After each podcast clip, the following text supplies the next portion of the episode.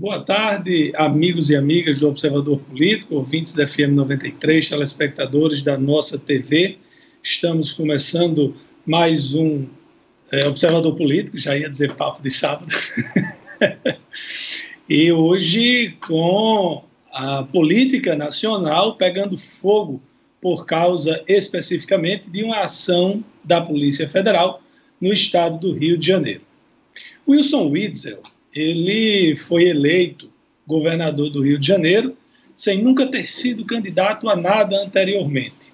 Advogado por formação, juiz federal por vários anos, elegeu-se dizendo que ia dar tiro na cabecinha dos bandidos. Bandido com ele não tinha vez, porque levaria tiro na cabecinha. Eu estou dizendo cabecinha porque era o termo que ele usava e elegeu-se também junto com aquela onda Jair Bolsonaro, onde muita gente da justiça, da polícia, gente que defende armamento, o armamento da população, naquele momento onde muitos, inclusive, pegaram carona na, na eleição de Jair Bolsonaro. Pois bem, eles se desentenderam ao longo do caminho. Na reunião ministerial, onde o presidente disse vários palavrões. Ele chamou o, um governador, eu não vou. Ele chamou o governador de São Paulo de bosta e o do Rio de estrume. Me desculpem quem está almoçando aí, nos vendo, nos ouvindo, mas foram as palavras usadas pelo presidente da República em uma reunião oficial. Esses dias, a deputada Carla Zambelli, que é meio que uma porta-voz, é uma cheerleader da torcida do presidente Jair Bolsonaro, disse numa entrevista que a Polícia Federal estava investigando governadores, que ia ter governador recebendo visita da Polícia Federal, governador sendo preso. E isso foi ontem, ou antes de ontem. E hoje, a Polícia Federal amanheceu na casa do governador Wilson Witzel. O mesmo que dizia que ia dar tiro na cabecinha dos bandidos. E o presidente Jair Bolsonaro rapidamente parabenizou a Polícia Federal pela ação. É, os, quem não gosta de Bolsonaro está dizendo que é perseguição contra o governador. Quem não gosta de Bolsonaro está dizendo que é ele colocando a Polícia Federal para trabalhar a seu favor. Todo mundo já sabe que o presidente mudou a direção, mudou, na verdade, o ministro da Justiça, mudou o chefe da Polícia Federal, o chefe da Polícia Federal no Brasil e mudou o chefe da Polícia Federal no Rio de Janeiro, segundo ele próprio, por causa para não sacanearem os seus familiares e os seus amigos. Bom, é cedo para afirmar que há qualquer ligação com interesse político. O, essa, essa pandemia possibilitou que vários prefeitos, governadores, ministros, enfim, que realizassem compras e como você tinha mais procura do que oferta, os preços podiam variar muito dos respiradores, dos testes, enfim. É cedo para dizer que o governador de, de, dar tiro nas cabecinhas dos bandidos tem culpa no cartório ou não. Também é cedo para dizer que o presidente interferiu ou não para que essa operação acontecesse. O fato é que deixou-se de se analisar, deixou-se de se observar os indícios, eu digo a, a, as redes sociais, a opinião pública e até a imprensa. Não estou dizendo que a polícia não fez isso, mas deixou-se de analisar é, para a opinião pública, deixou de valer se tem culpa, se não tem, se tem indício, se não tem. Mais uma vez, depois da cloroquina e tantos outros temas que foram politizados, a ação da Polícia Federal hoje também está sendo politizada pelas torcidas pró e contra. Boa tarde, amigos e amigas da 93, telespectadores da nossa TV. Uma pesquisa realizada pelo IPEA, pesquisa recente, o Instituto de Pesquisa Econômica Aplicada, IPEA, está alertando é, para o peso econômico da população de 60 anos ou mais, que é a mais vulnerável, todos sabem as complicações e os problemas da Covid-19. A gente traz notícias positivas e as negativas também. Faz parte, são atos do ofício. Sob a luz da verdade, temos que divulgar os dois lados dessa pandemia. É, até o início desta semana, até a segunda semana, melhor dizendo, deste mês, até a segunda semana de maio, 72% das mortes pela doença eram de pessoas nessa faixa, 60 anos ou mais. Homens, a maioria, 57,9%, é, que vêm a óbito e que ganham mais no mercado de trabalho e na aposentadoria. Além da dor para as famílias, a pesquisa mostra que a morte de idosos com esta pandemia significa também perder a principal fonte de renda em muitos lares. É, se observando que nesses quase 15 milhões de lares, dependentes dos idosos residem 30,6 milhões de pessoas, residem 30,6 milhões de pessoas, sendo 2, é, mais de 2 milhões de crianças e adolescentes. Ou seja, um resumo dessa pesquisa do IPEA, em muitos lares do Brasil, pessoas, idosos com 60 anos ou mais, além da aposentadoria, continuam no mercado de trabalho, buscando recursos, gerando renda para a família. E a morte desses idosos, repito, pessoas entre a partir dos 60 anos de idade, 60 anos ou mais, fazem empobrecer os lares e a família. De repente, um chefe de família, uma chefe de família, perde a vida, é, tem a vida ceifada pela Covid-19, e aí? Os adolescentes, as crianças que ficam na casa, ficam sem renda. Do aposento e muitas vezes o aposento, e como a pesquisa fala, o aposento e também outra renda que aquele idoso, que aquela pessoa com mais de 60 anos trazia para dentro de casa. Esta pandemia atinge também as famílias nessa questão. Como foi dito, além da dor da morte, também a condição de sobrevivência vai ficando cada vez mais difícil. César, boa tarde. Microfone. Boa tarde, Edmundo. Boa tarde, Laire Neto, amigos do Observador Político. Ah, o governador do Rio de Janeiro, o Wilson Witzel, que é do PSC, ele é, emitiu uma nota agora já no final da manhã é, para é, sobre a operação é, realizada no início da manhã desta terça-feira. E ele não explicou absolutamente nada, mas disse que era exatamente a interferência da Polícia Federal a, do presidente da República, Jair Bolsonaro. Ora, vamos combinar. É por ilação é? e não nos permite sequer alguma dedução em relação à interferência do Palácio do Planalto nessa operação é, que a gente está se referindo. Por quê?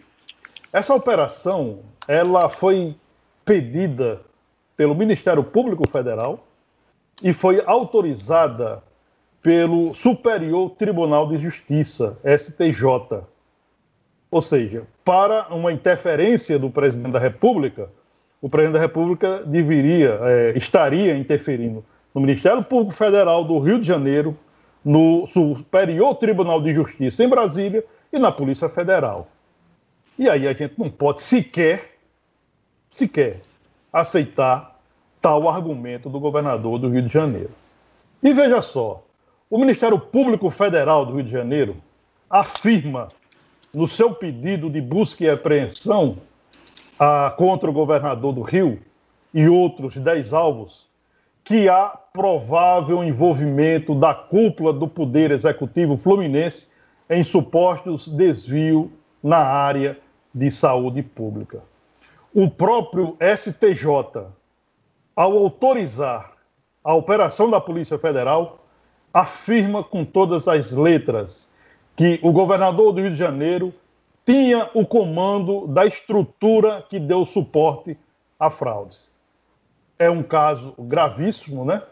Essas informações que eu estou uh, trazendo aqui Elas constam na decisão do STJ, que autorizou a ação, é, assinada pelo ministro Benedito Gonçalves. A busca ocorreu no Palácio Laranjeiras, residência oficial do governador, e também conta a primeira-dama, Helena Witzel, entre outros endereços. A operação tem como um dos alvos a organização social Labas, responsável pela construção do hospital de campanha, que ainda não foi entregue, ao custo de 835 milhões de reais. Vou repetir aqui. O hospital de campanha do Rio de Janeiro, que o Ministério Público Federal está investigando, que é, acabou com essa operação de hoje da Polícia Federal, autorizada pelo STJ. Ela investiga fraudes no Hospital de Campanha do Rio de Janeiro, que não está funcionando ainda, no valor de 850 milhões de reais. No início uh, da semana passada, eu chamei a, a atenção dos nossos ouvintes e telespectadores para gravar bem esse nome, esses nomes, né? Organização social, ONG, por quê? Porque eles vão estar muito presentes no noticiário policial logo após a pandemia do novo coronavírus.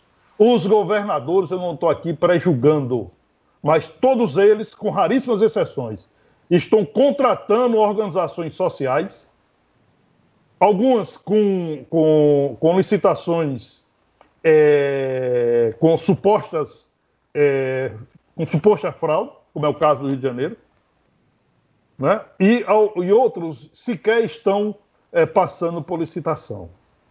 Nós já temos operação no Rio de Janeiro, nós já temos operação no estado do Ceará, daqui a pouco nós vamos ter operação em São Paulo, porque lá existem indícios de fraude com recursos públicos do Ministério da Saúde, que esses elementos se aproveitam para desviarem. Pois bem, é, ainda de acordo com a decisão do STJ, com base no relato do Ministério Público Federal, as investigações confirmam a existência de fraudes e provável envolvimento do governador Wilson Wiltzer. É, a investigação aponta ainda vínculo bastante estreito e, suposto, e suspeito perdão, entre a primeira-dama do Rio de Janeiro e as empresas do empresário Mário, Mário Peixoto, que foi preso no início desse mês. É, ele nega, o empresário Mário Peixoto, embora preso, ele nega qualquer relação ilícita com o governador e diz que está sendo perseguido. Ora, esse filmezinho aí, ou esse discurso de o corrupto, ou o candidato a corrupto, ou suspeito, quando é preso, não explica absolutamente nada, mas diz que está sendo perseguido. O Whitson disse exatamente isso. É a interferência do presidente Jair Bolsonaro na Polícia Federal. Olha, ele pode até enganar pessoas inocentes. Ele pode, ele pode até dar combustível para os torcedores, para aqueles que ficam na arquibancada. Mas ele não se sustenta na realidade dos fatos. A operação de hoje, repito, foi pedida ao STJ pelo Ministério Público Federal do Rio de Janeiro e foi autorizada pelo Superior Tribunal de Justiça. Uma interferência do presidente da República, ele teria que ter o controle da Polícia Federal, o controle do, Ministério Público Federal e o controle do STJ. E, a meu ver, não é sequer razoável a gente aceitar tal ilação. Bom, ah, só queria fazer aqui um comentário sobre o comentário de Edmundo, que quando o Edmundo começou, disse assim: a gente tem que dizer os dois lados da pandemia. Pandemia, para mim, não tem lado. Não.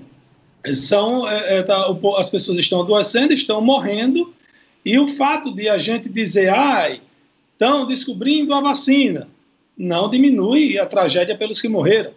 Ah, se curaram mil pessoas. Eu assisti um vídeo esses dias que dizia assim: não é porque milhões de pessoas em Nova York não morreram no, nos ataques às Torres Gêmeas no 11 de setembro que deixa de ser uma tragédia. Não é porque milhares de pessoas, centenas de milhares de pessoas, todos os dias viajam de avião e não caem, que diminui a tragédia que quando um avião cai. É? Então, a, nós da imprensa, nós temos uma função: noticiar. É, nós do Observador Político somos um programa de opinião. A gente dá a notícia e podemos emitir a nossa opinião, mas a notícia é o fato. Contra fatos não há opiniões. Né? É, você pode ter uma, uma, uma opinião diferente, mas o fato é o fato. E infelizmente estão morrendo pessoas, empresas estão fechando. Ontem eu vi a notícia que três restaurantes aqui de Mossoró encerraram suas atividades e bom, tem muita dificuldade, tem muita coisa ruim, e a gente, obviamente, tem esperança, e essa esperança ela é reconfortada, ela é aumentada quando a gente vê notícias positivas do quase descobrimento de uma vacina, do quase descobrimento de um medicamento, né, que até agora não foi nada 100% é, indicado ou comprovadamente eficaz contra o coronavírus. Inclusive, a Organização Mundial da Saúde recomendou aos países que parem de usar a cloroquina. Recomendação feita depois de um estudo com quase 100 mil pessoas, que esse estudo mostrou que a cloroquina não salva, pelo contrário, pode até ter mais complicações por causa de seus efeitos colaterais, e até agora apenas o Brasil disse que não ia seguir a recomendação da Organização Mundial da Saúde. Eu falei os dois lados da pandemia, pode ter sido até uma força de expressão, mas é, o lado da doença terrível que mata e a doença matando também a economia no mundo inteiro, no país, na nossa cidade. Pode ter sido uma força de expressão, mas foi nesse sentido de que a pandemia mata o lado da saúde e está matando muito, a economia sei, também, Edmundo, né? Eu sei, Edmundo. Tô, é, é, só uma. Porque às vezes a gente usa uma frase ou outra e pode ser interpretada por outras pessoas né, de uma forma equivocada. Eu sei que, que a gente não, não tem. A doença não tem dois lados. Né? Tem um lado da doença que precisa ser enfrentado e, se Deus quiser, o tratamento, a cura será logo, logo descoberto. Olha, eu recebi números aqui, César, antes de passar para você, da Maísa, do Polo da Maísa com relação à situação da Covid-19. É, informações confirmadas, na Maísa são sete casos, no Poço 10, um, Comunidade Rural de Apodi, dois, Montana, três e Pau Branco, um. Dos 14 casos confirmados na região, dois já foram curados, 12 seguem em tratamento, em casa ou não. Esses são os números que chegaram para a gente da Maísa através do Maísa News, informações a esse respeito. Um abraço a João Neto e Ana Paula que estão lá no Santa Delmira e a Zeneide que está lá no Aeroporto 2 ouvindo a gente. Olha o lixo, diz a Olha, e voltando ainda para essa operação de hoje, a operação placebo, a, por que é que o Ministério Público Federal acelerou um pedido junto ao Superior Tribunal de Justiça para essa operação? Porque na semana passada, mesmo com o empresário Mário Peixoto preso, né? investigado e preso, a, o governador do Rio de Janeiro é, decidiu a, que tomou uma decisão que permitiu o poder público estadual do Rio a voltar a contratar uma outra organização social chamada de Unir Saúde, ligada exatamente ao empresário Mário Peixoto. Ou seja, mesmo com a prisão desse empresário, o governador do Rio de Janeiro continuou com as suas atividades, digamos, suspeitas, segundo o Ministério Público Federal. A operação de hoje também teve a participação do Ministério Público Estadual. Então, voltando para o nosso ouvinte, o nosso telespectador, não cair nessa onda de debate tolo nas redes sociais, de que houve ou não houve interferência, de que há ou não há interferência. Olha, nós temos aí quatro instituições envolvidas nessa operação. Nós temos o Ministério Público Federal, nós temos o Ministério Público Estadual do Rio de Janeiro, nós temos o Superior Tribunal de Justiça e temos a Polícia Federal. Quatro instituições é, envolvidas numa mesma operação. E para o nosso o, ouvinte e telespectador. César, é, César mas só, só lembrando que o presidente indicou o chefe da Polícia Federal quem ele quis, em detrimento do ex-ministro da Justiça, porque ele disse que prezava alguém que despachasse direto com ele, e também indicou o chefe, o cargo é, é, equivalente a chefe na Procuradoria-Geral da República, que é o PGR Augusto Aras, que sequer foi votado pela Associação dos Procuradores da República. Né? Foi uma interferência no processo democrático não, é, dessa instituição. É, o STJ, aí, ele não indicou ninguém até agora. Não, aí é outra situação. Eu acho que ele não indicou ninguém para o Ministério Público Estadual do Rio de Janeiro, Ministério não, Público Federal, não. Ministério Público Federal do Rio de Janeiro e STJ. É, essa questão da interferência, ao meu ponto de vista, do presidente Jair Bolsonaro na Polícia Federal existe. Isso, para mim, não resta qualquer dúvida. O que o ex-ministro Sérgio Moro disse foi a pura verdade. Ele caiu porque ele não permitiu a interferência do presidente no Ministério, no, na Polícia Federal. Isso não resta nenhuma dúvida. Agora, essa interferência não tem nada a ver com essa operação de hoje no Rio de Janeiro. Porque se a gente for acreditar nisso, vamos desacreditar no STJ, vamos desacreditar no Ministério Público Estadual do Rio de Janeiro e no Ministério Público Federal do Rio de Janeiro. É, é, e aí, como, só como eu disse lá na, na, abertura, é lamentável que a, a, opinião pública não esteja mais nem pensando é, se tem culpa ou se não tem. Né? Quem é simpatizante de Bolsonaro diz que o outro é culpado de tudo, e quem não é simpatizante diz que é perseguição. Agora veja o absurdo, né? O, o fato de você ser torcedor por este ou por aquele político faz você perder a razão. Claro. Porque o, o fato de você estar torcendo por uma questão política, você suportar um governador investigado por corrupção, com uma gravidade, o, o dinheiro desviado, que está comprovado, foi desviado para cuidar de vidas numa pandemia que o país e o mundo está vivendo, é um absurdo alguém aceitar que um governador vá de público e diga o seguinte: não, eu sou honesto, estou sendo apenas perseguido pela Polícia Federal.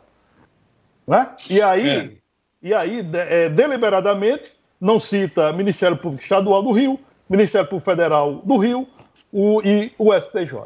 Só para arrematar esse assunto, né, a operação placebo, né, é, placebo a, escolhido para é, colocar o rótulo nessa operação, é, placebo é um fármaco, terapia ou procedimento inerte, que apresenta, no entanto, efeitos terapêuticos devido aos efeitos psicológicos da crença do paciente de que ele está sendo tratado. Deu para entender? Usa é. a doença para roubar o dinheiro e de público dizer que está cuidando de vida.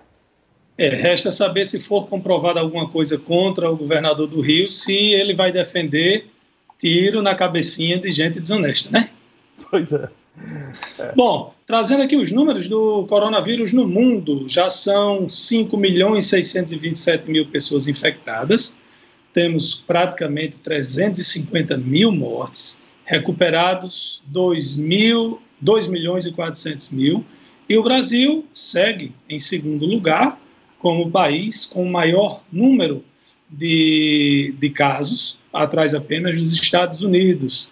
O, o número, é, proporcionalmente a um milhão, aumentou bastante. Né? Ontem eu falei aqui, estávamos com 89 para cada grupo de um milhão. E, aliás, foi sexta-feira. Hoje já estamos com o um número de 111 para cada grupo de milhão de habitantes. Uma coisa me deixa muito triste: a quantidade de testes para cada grupo de um milhão de habitantes, enquanto Rússia tem 63 mil, Espanha tem 76 mil, Estados Unidos tem 46 mil testes para cada grupo de um milhão de habitantes, o Brasil tem apenas 3.400. O Brasil tem, é, a Espanha tem 20 e tantas vezes mais testes feitos do que o Brasil. Os Estados Unidos têm aí 12, 13 vezes a mais. Então, é, é, é uma das únicas formas de a gente combater com mais eficiência o coronavírus é testando em massa, o que comprovadamente não está acontecendo no Brasil. O ex-ministro Sérgio Moro ex-ministro, ex-homem forte, ex-tudo do governo de Bolsonaro, foi do céu ao inferno em pouco tempo. Agora, os juízes federais estão pedindo a exclusão de Moro de uma associação da categoria. é um grupo de 30 juízes entendendo que as mensagens vazadas mostram condutas contrárias aos princípios éticos e às regras jurídicas. Quer dizer, até de falta de ética, o ex-ministro está sendo acusado, mas essa é que é a verdade. César, estou perguntando aqui para você, a pergunta vem do João Neto e também do Paulo Batista, se você, quando falou sobre os governadores investigados, se essa investigação pode também, a investigação que estão falando que vai acontecer, pode colocar aí no meio também a governadora do Rio Grande do Norte, Fátima Bezerra, naquela caixão de superfaturamento aí dos hospitais. Olha, a gente não pode fazer aqui, é, antecipar fatos, a gente pode falar de coisas concretas. Vamos perguntar a Carla Zambelli. É, a, a, a Olha, mas a Carla Zambello, o que ela disse, a gente disse aqui semana passada. Vai, o que vai ter de governador e de prefeito preso, a gente falou isso aqui semana passada. É. Sem ser aliado de absolutamente ninguém. Tá na cara que nós vamos ter um, um corona-jato. Tá na cara. A questão aqui do Rio Grande do Norte, por exemplo, todos vão recordar muito bem que se não fosse a imprensa livre do Rio Grande do Norte, né, e aí eu incluo aí a bancada do observador político, que nós debatemos a notícia, não fazendo ilações nem deduções, mas debatemos do jeito que ela é, que o governo do Estado, quando alarmou que até 15 de maio morreriam 11.378 pessoas pela Covid-19 no Rio Grande do Norte, deixou o cidadão aterrorizado, amedrontado dentro de casa, é para que todas as decisões ficassem acima do bem e do mal. Naquele momento, a governadora do Rio Grande do Norte estava, contra, estava contratando um OS de Minas Gerais, como de fato voltou a contratar, para cuidar do hospital de campanha que seria instalado no, na Arena das Dunas por 37 milhões e 100 mil reais. Numa licitação suspeitíssima. A licitação, para se ter ideia, dizia o seguinte: a partir do edital de, de, de, do, da licitação, as empresas só teriam 24 horas para apresentar a proposta. Ora, é claro que essa OS do, do, de Minas Gerais já estava com a proposta pronta, já estava escolhida. Né? E cadê a ampla concorrência no, no, no, no, é, no, no serviço público? A gente fez isso aqui nessa bancada. O que a governadora fez? Recuou desistiu de instalar um hospital de campanha na Arena das Dunas por 37 milhões de 100 mil reais. E aí foi um alívio da população. Porém, no momento seguinte fez pior. Contratou por 40 milhões de reais, sem licitação, o Hospital da Liga do Câncer é, em Natal. Sem licitação. A gente trouxe para a bancada do Observador Político também que 60 leitos no hospital de campanha lá em Natal, sairia mês 13 milhões e 86 mil reais. 100 leitos no hospital de campanha de Mossoró, com leitos de clínicos e leitos de UTI, 633 mil reais mês. Uma diferença de mais de 95%. Eu não estou aqui fazendo pré-julgamento, nem estou fazendo aqui uma investigação mais profunda. Cabe às instituições é, realizar essa investigação. Então, eu penso que. Pode não. Não, pode concluir. Então, eu penso que as instituições vão, eu não diria investigar, mas vão cumprir pelo menos o seu dever de fiscalizar. E o Tribunal de Contas do Estado já está fazendo isso. O Tribunal de Contas não aceitou a distorção de o um governo pagar, de um governo contratar 60 leitos por 13 milhões e 86 mil reais por mês e contratar 100 leitos por 633 mil reais por mês. É uma distância enorme, absurda, né? que é. o TSE do Rio Grande do Norte agora está querendo explicações do governo do Estado. É, a coisa mais gritante foi lá a questão do hospital de campanha, que terminou sem se concretizar pelo barulho que foi feito. É, é o próprio Ministério Público, quando viu o barulho, foi para cima também. Então, é, eu acho que foi o mais gritante e eu não tive notícia Só... de nenhuma outra investigação, pelo menos agora. Investigação também não se faz avisando que vai fazer, né? Exatamente. Lairinho, só um detalhe. Qual é a empresa contratada para cuidar desse hospital de campanha no, na, no Hospital do Câncer, da Liga do Câncer? Era uma OS de Salvador? Não, do, do, câncer não, não sei, não sei. OAS de Minas Gerais. Ah. Foi ela contratada para cuidar da, desse, desses. E, e, e, olha, e olha só, esse contrato da SOS foi de 10 milhões e meio de reais. Ok? Para cuidar do hospital de campanha lá no hospital do, da Liga do Câncer. Anteriormente, o governo queria contratar por 37 milhões e 100 mil reais. Não fosse a imprensa livre, não fosse a imprensa séria, certamente essa coisa teria andado para frente. Bom, a, o presidente Jair Bolsonaro já disse que ele sofre críticas da imprensa nacional, porque a imprensa, a imprensa internacional, porque a imprensa no mundo todo é comunista, é de esquerda. Então, para ele, nada que vem da imprensa presta, né? Mas um, um levantamento aqui rápido, nas manchetes, por exemplo, o El País, que é da Espanha, diz que, o, que no Brasil não há um plano do governo para frear o coronavírus. coronavírus. O Liberação Liberação é, diz que a situação da pandemia é especialmente alarmante no Brasil. O Le Monde destaca que o país tornou o novo epicentro da doença. O Financial Times, que é de Londres, diz que o populismo de Bolsonaro está levando o Brasil ao desastre. É, tem outros jornais aqui do mundo todo, Estados Unidos, Europa, e eu, eu fico me perguntando aquela, aquela história: será que está todo mundo errado. Todos os países do mundo estão errados, apenas o presidente brasileiro está certo. E no, nessa, nesse texto do Financial Times tem uma comparação com, de Jair Bolsonaro com Donald Trump, e o, no, na matéria diz uma coisa mais pesada com o presidente brasileiro, e diz assim: bom, pelo menos Trump ele fez fortuna independente de política, do governo. E Bolsonaro nunca passou de um capitão do Exército. Passou, chegou a deputado federal, elegeu vários filhos em mandatos eletivos e hoje é presidente da República. Né? Não pode dizer que Bolsonaro nunca não, não conquistou nada, conquistou muito, mas fora da política, realmente não. Fátima Helena está participando aqui com a gente e faz uma colocação. Vocês não acham que a fiscalização é, da prefeitura está muito rígida? Em fechar 11 empresas por descumprir medidas restritivas, Fátima, eu sou sincero a você. É, a fiscalização é dentro da normalidade. Se não está se cumprindo as medidas restritivas, nós estamos falando de vida, de doença. O mínimo possível que se pede, ou o máximo que possa se pedir por parte do órgão, no caso a prefeitura, tem que ser cumprido, ordem é ordem, lei é lei.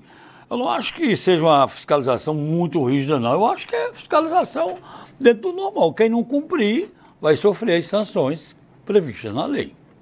Penso até, Edmundo, que, que é, essa fiscalização demorou. Era para ter sido feita desde o primeiro decreto. Né? O decreto é para se cumprir. Se não for para se cumprir, para quê? É? O que é que o decreto diz? O que é que os decretos afirmam? Né? Ele diz o seguinte: nós estamos defendendo aqui o isolamento social. É, é isso que diz o decreto. Né? Simples assim. Agora, se, se uma empresa não cumpre, ela tem que ser fiscalizada. E se ela foi né? penalizada e acha que não está correto, pode acionar a justiça, inclusive processar o município, se tivesse, se, se tiver sofrido alguma coisa que não esteja nos decretos. Né? A, a, fiscalização vai seguindo o decreto. É, a, Rede Globo emitiu uma nota se solidarizando com o jornalista, apresentador do Jornal Nacional, William Bonner, porque o William Bonner tem sofrido vários ataques. Pegaram o CPF de um filho dele e colocaram, inscreveram lá no para o auxílio emergencial.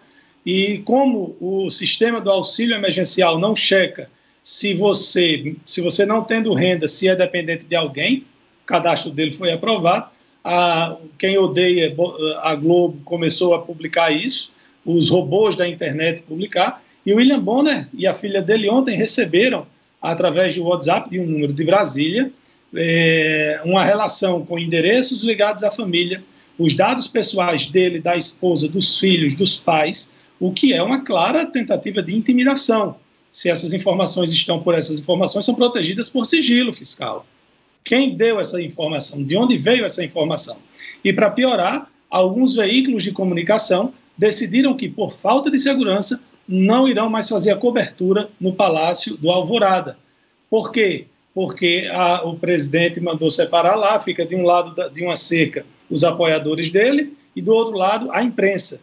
E os apoiadores dele sempre são incitados pelo próprio presidente, quando ataca, quando distrata, quando é grosseiro com os profissionais da imprensa, eles começaram a ser agredidos. E por causa da segurança dos jornalistas, dos repórteres, alguns veículos de comunicação decidiram que não mais vão fazer a cobertura lá do Palácio do Alvorada.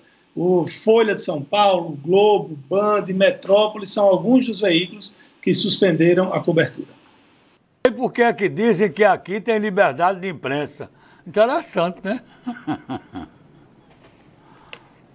é, essa, essa, essa agressão ao Bonner, ela é absurda e atinge a todos nós jornalistas. Eu ah, fico desapontado quando profissionais de imprensa, né, como jornalistas formados, por uma, um desejo pessoal ou por uma torcida por partido esse ou aquele, é, acaba inclusive colaborando com esse tipo de comportamento. A gente é, vê isso uh, amplamente. Por exemplo, quantos jornalistas aqui no Brasil a gente não viu escrever, insultar a imprensa brasileira, chamando de PIG, Partido da Imprensa Golpista, quando não gostava do conteúdo deste ou daquele veículo. Nós temos esse tipo de comportamento não apenas lá em Brasília, nós temos aqui, aqui próximo da gente. O fato é que político não gosta de jornalista. Político não gosta de veículo de comunicação. Político gosta de assessoria de imprensa. Isso sim, ele gosta. Da imprensa livre, não. Então, essa, é, a gente vem de muito tempo sofrendo com isso. Os números de políticos agredidos, ou de jornalistas agredidos, mortos, é imenso, é assustador, mas mesmo assim a gente se depara com políticos malfeitores, né? falando que eu, eu sou a favor da liberdade de imprensa, da liberdade de expressão, quando na realidade o seu, o seu comportamento diz é, o contrário.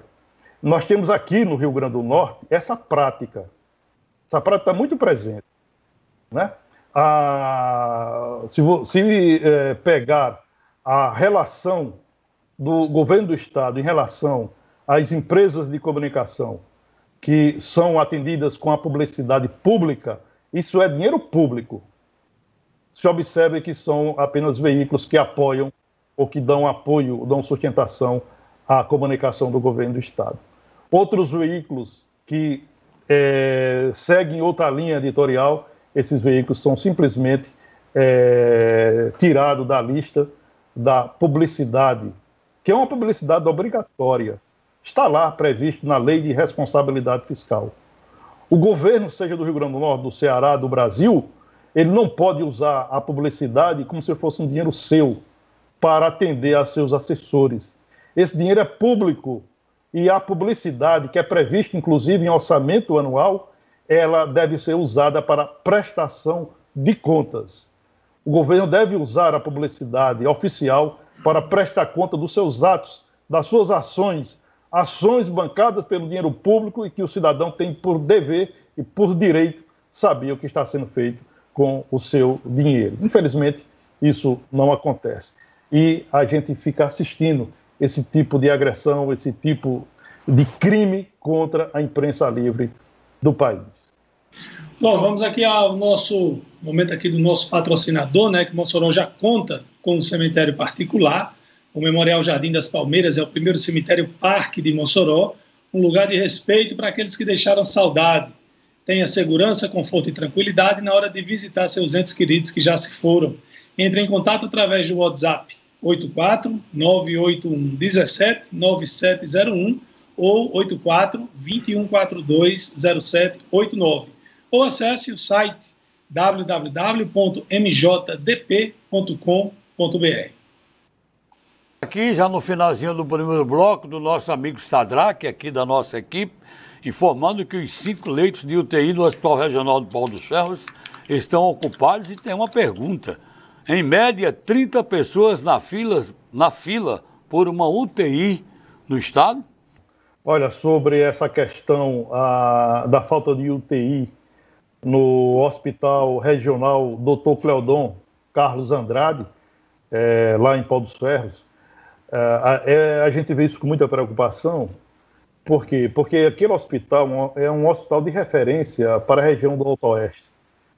O Hospital de Pau dos Ferros atende a pacientes de 34 municípios da região do Alto Oeste Potiguar.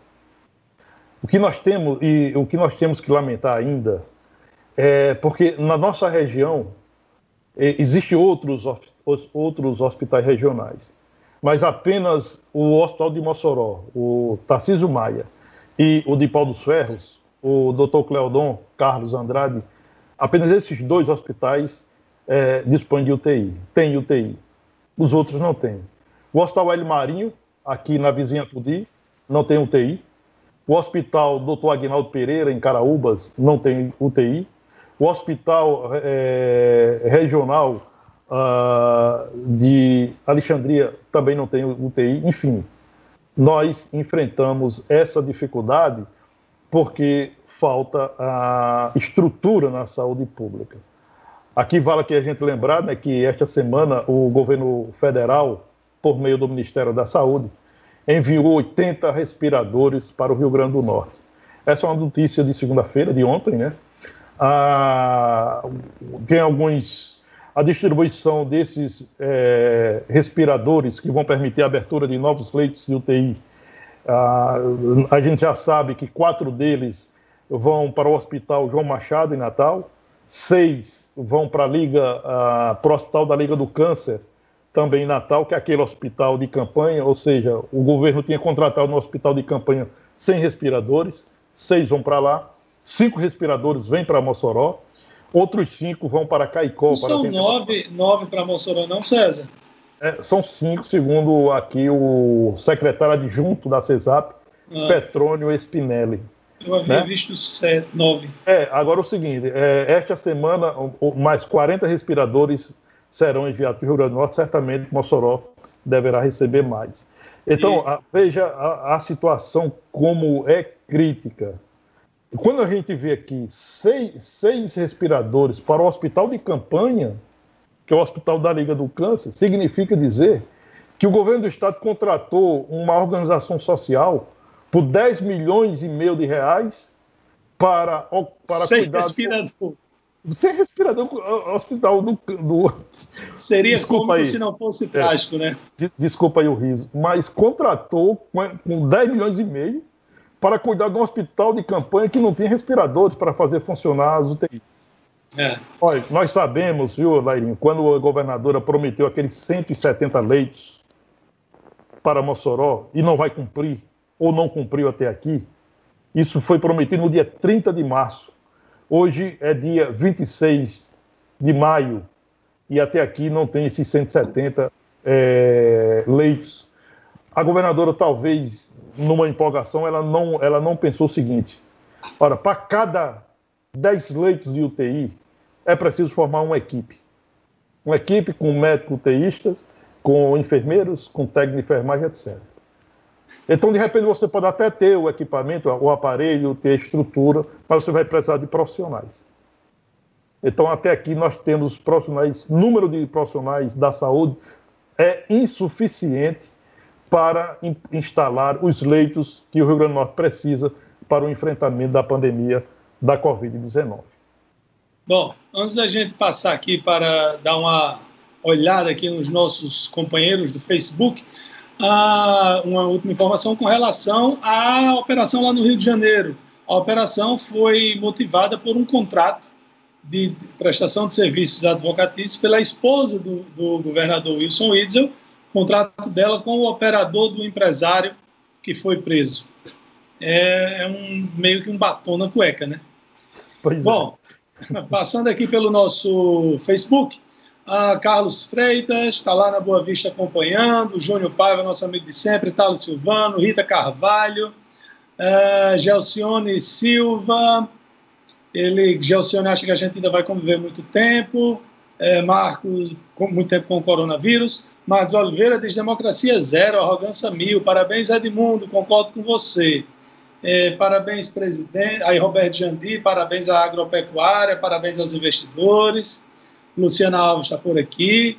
Marcos Oliveira diz o seguinte: Lairinho deixa o povo pensar diferente. Nós vivemos uma, não vivemos numa ditadura. Ninguém é obrigado a concordar com o seu pensamento. Graças a Deus, Marcos, não vivemos numa ditadura. Graças a Deus a gente está, por exemplo, num programa onde você pensa diferente de mim, não deixa de assistir, participa e a gente lê a sua participação. Imagine se eu mandasse alguém aqui calar a boca, se eu mandasse alguém não me fazer uma pergunta. Nós vivemos na democracia, meu irmão, graças a Deus, e graças ao sangue de muitos brasileiros que lutaram por ela.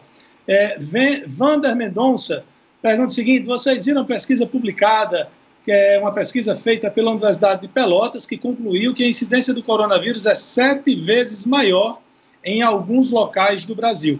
Eu só vi a manchete, não li a matéria. Se César ou Edmundo tiverem lido, por favor, traga aí para a gente. E Fernandão Fernandes pergunta aqui o que é que eu acho da declaração de Paulo Guedes de que não iria dar suporte financeiro às pequenas empresas para não quebrar o Brasil. Ah, eu não vi essa declaração. Ele, o governo brasileiro tem agido timidamente para ajudar as empresas, principalmente as menores. O principal feito até aqui foi oferecer um empréstimo para que as empresas paguem o, a folha de pagamento, mas empréstimo não é favor, é um negócio. E também aquela questão da diminuição da carga horária, onde o governo paga o valor é, equivalente à redução, você fica impedido de demitir aquela pessoa nos próximos meses. Vamos torcer que nos próximos meses a economia tenha fôlego, seja retomada, para que essas empresas tenham condições de pagar os salários dos funcionários que ficarão. Eu também não vi a notícia da qual você se referiu, Laí Neto. Eu quero me voltar aqui a uma denúncia, é, entre tantas que chegam, né? Aqui contra a governadora Fátima Bezerra, é, no blog de Gustavo Negreiros, a denúncia do jornalista Dinarte Assunção. O destaque é o seguinte: a governadora Fátima Bezerra antecipou pagamento de 5 milhões para respiradores, não recebeu os aparelhos e nem o dinheiro de volta. Meu Deus do céu, numa pandemia dessa, em que situação nós estamos? Aí. Edmundo, essa, é, essa informação aí do jornalista Dinarte Júnior. Dinarte, Dinarte Júnior é Assunção. jornalista. Assunção, perdão. Dinarte é um jornalista é, respeitado lá em Natal. Ele, ele escreve, ele tem um blog bastante concorrido ah, e a fonte dele é precisa, também a, a, gente tinha o conhecimento dessa informação. O que é isso? Esses 5 milhões é aquela, aquela compra do consórcio Nordeste, né, dos nove governadores do Nordeste, que decidiram ah, fazer um consórcio é, no sentido de baratear é, compra de, de, de, serviços, compra de, de materiais, de insumo tal, para, para os estados, como forma de é, poupar o dinheiro público. Só que nesse caso não houve. Houve o quê? Um envio de um dinheiro antecipadamente e a empresa contratada, salvo engano, nos Estados Unidos, não, ou Estados Unidos ou China, eu vou pesquisar isso para trazer com, mais, com maior precisão, não tinha os aparelhos para enviar. E até aqui o dinheiro não foi restituído. O Rio Grande do Norte entrou com 5 milhões de reais antecipado e esse dinheiro não foi devolvido ou restituído até aqui. É uma outra questão que certamente vai servir de investigação pelas instituições responsáveis pelo controle da coisa pública. É, só uma, um comentário aí a respeito da, desse número de doenças, de doentes que pode ser sete vezes maior em alguns casos. Obviamente há a subnotificação no mundo inteiro, mas no Brasil é uma coisa mais grave.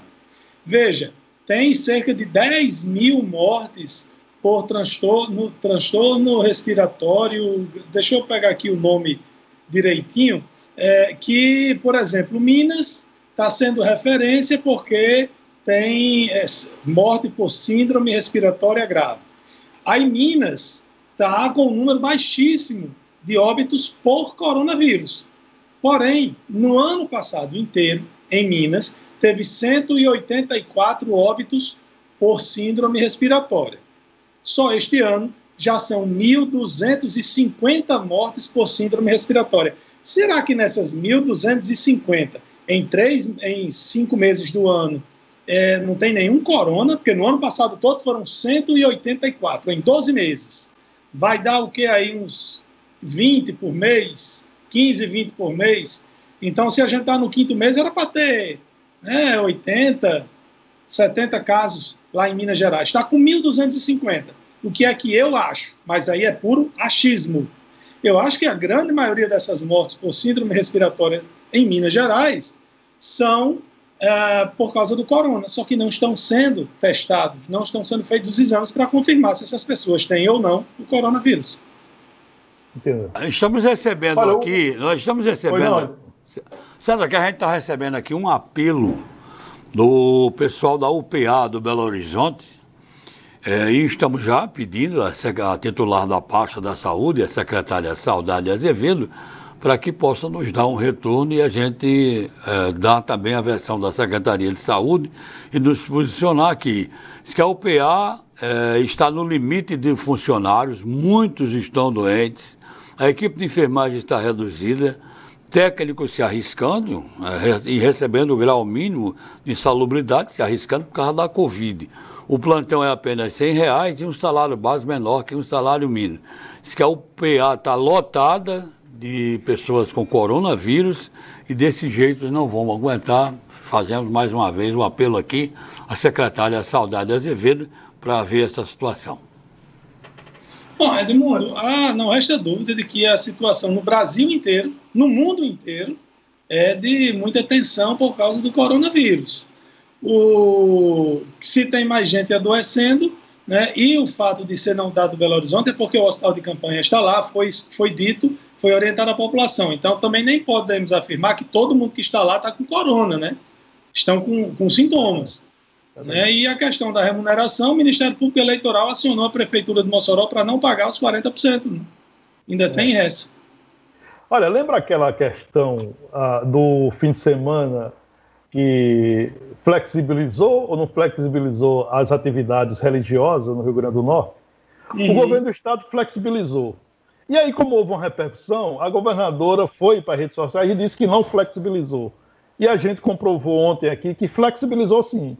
Porque se não tivesse flexibilizado, qual o sentido de uma portaria definindo que só pode é, ficar 20 pessoas dentro da igreja, que tem que organizar uma fila, que tem que usar álcool em gel, que tem que manter um distanciamento de um metro e meio, ou seja, flexibilizou.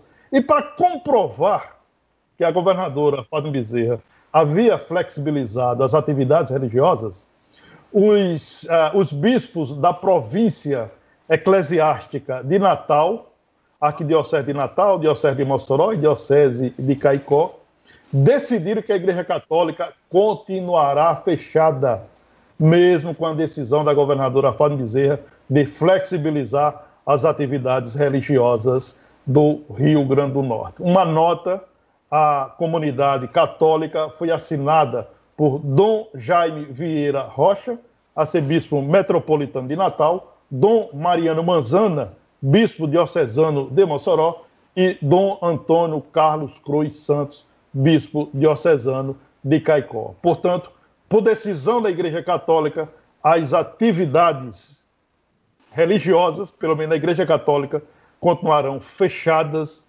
até uma decisão posterior. Está explicado, Bom, está dita a verdade. É, eu geralmente a gente traz aqui os números, né? A, a, bolsa de valores começou numa alta boa ontem, subiu bastante. Hoje está praticamente estável, 0,4 e o dólar baixou de 5,40. Lembrando que o dólar chegou a quase seis reais no câmbio oficial. Né? A bolsa nesse momento está subindo 0,27. É quase nada, mas é melhor do que uma queda. Nosso tempo aí, Edmundo, como é que tá? Porque o meu Dois minutos. toda vida diferente do Ivan. Dois minutos. Meu, Ivan, Dois minutos. Ajeita aqui meu telefone, meu relógio, ou o relógio daí, porque. Dois. Tá dando tempo, é, Dois dá minutos. tempo fazer o registro da, da posse do novo presidente do Tribunal Superior Eleitoral? Né? O, ministro, o ministro Luiz Roberto Barroso né? tomou posse na presidência do TSE ontem à noite e alguns trechos do seu discurso chamou bastante atenção. Ele, é, eu não diria que, é, que ele mandou recados, porque a sua postura não permite isso. Mas o Planalto, o Palácio do Planalto foi alvo, sim, do seu discurso, né? na hora que ele defendeu as instituições, a autonomia das instituições, o respeito a essas instituições. Também chamou atenção na hora que ele falou o seguinte, que a maior preocupação do, da Justiça Eleitoral para o pleito de 2020 é exatamente com as fake news, as notícias é, mentirosas que cada vez mais é, empestam nas redes sociais. Também ele chamou atenção para o eleitor ter responsabilidade na hora de escolher os seus representantes, que não faça do voto apenas uma missão, é, uma missão constitucional ou um direito previsto na democracia, que é sair de casa e a uma sessão eleitoral e depositar o voto na urna. Que tem uma consciência maior para escolher bem os futuros representantes. Acabou? Acabou o tempo? Bom. Vamos lá. Agradecendo aí a todos pela audiência. Hoje uma segunda, uma terça-feira com cara de segunda para mim. Ah, agradecer mais uma vez a audiência, desejar uma boa tarde e dizer que amanhã, se Deus quiser, o Observador Político estará de volta. Valeu. Olha, eu vou trazer uma frase é, do ministro Luiz Roberto Barroso, novo presidente do TSE, é, e uma frase importante para aqueles que gostam de disseminar e gostam de distribuir fake news em nome de seus, de seus interesses. Ele diz: não dá para repassar a notícia inverídica sobre o candidato rival e depois se indignar quando fazem o mesmo com o candidato da própria preferência. Uma boa tarde a todos e até amanhã. Ok, amanhã de volta, se Deus quiser, aqui de novo com mais um Observador Político. Tchau.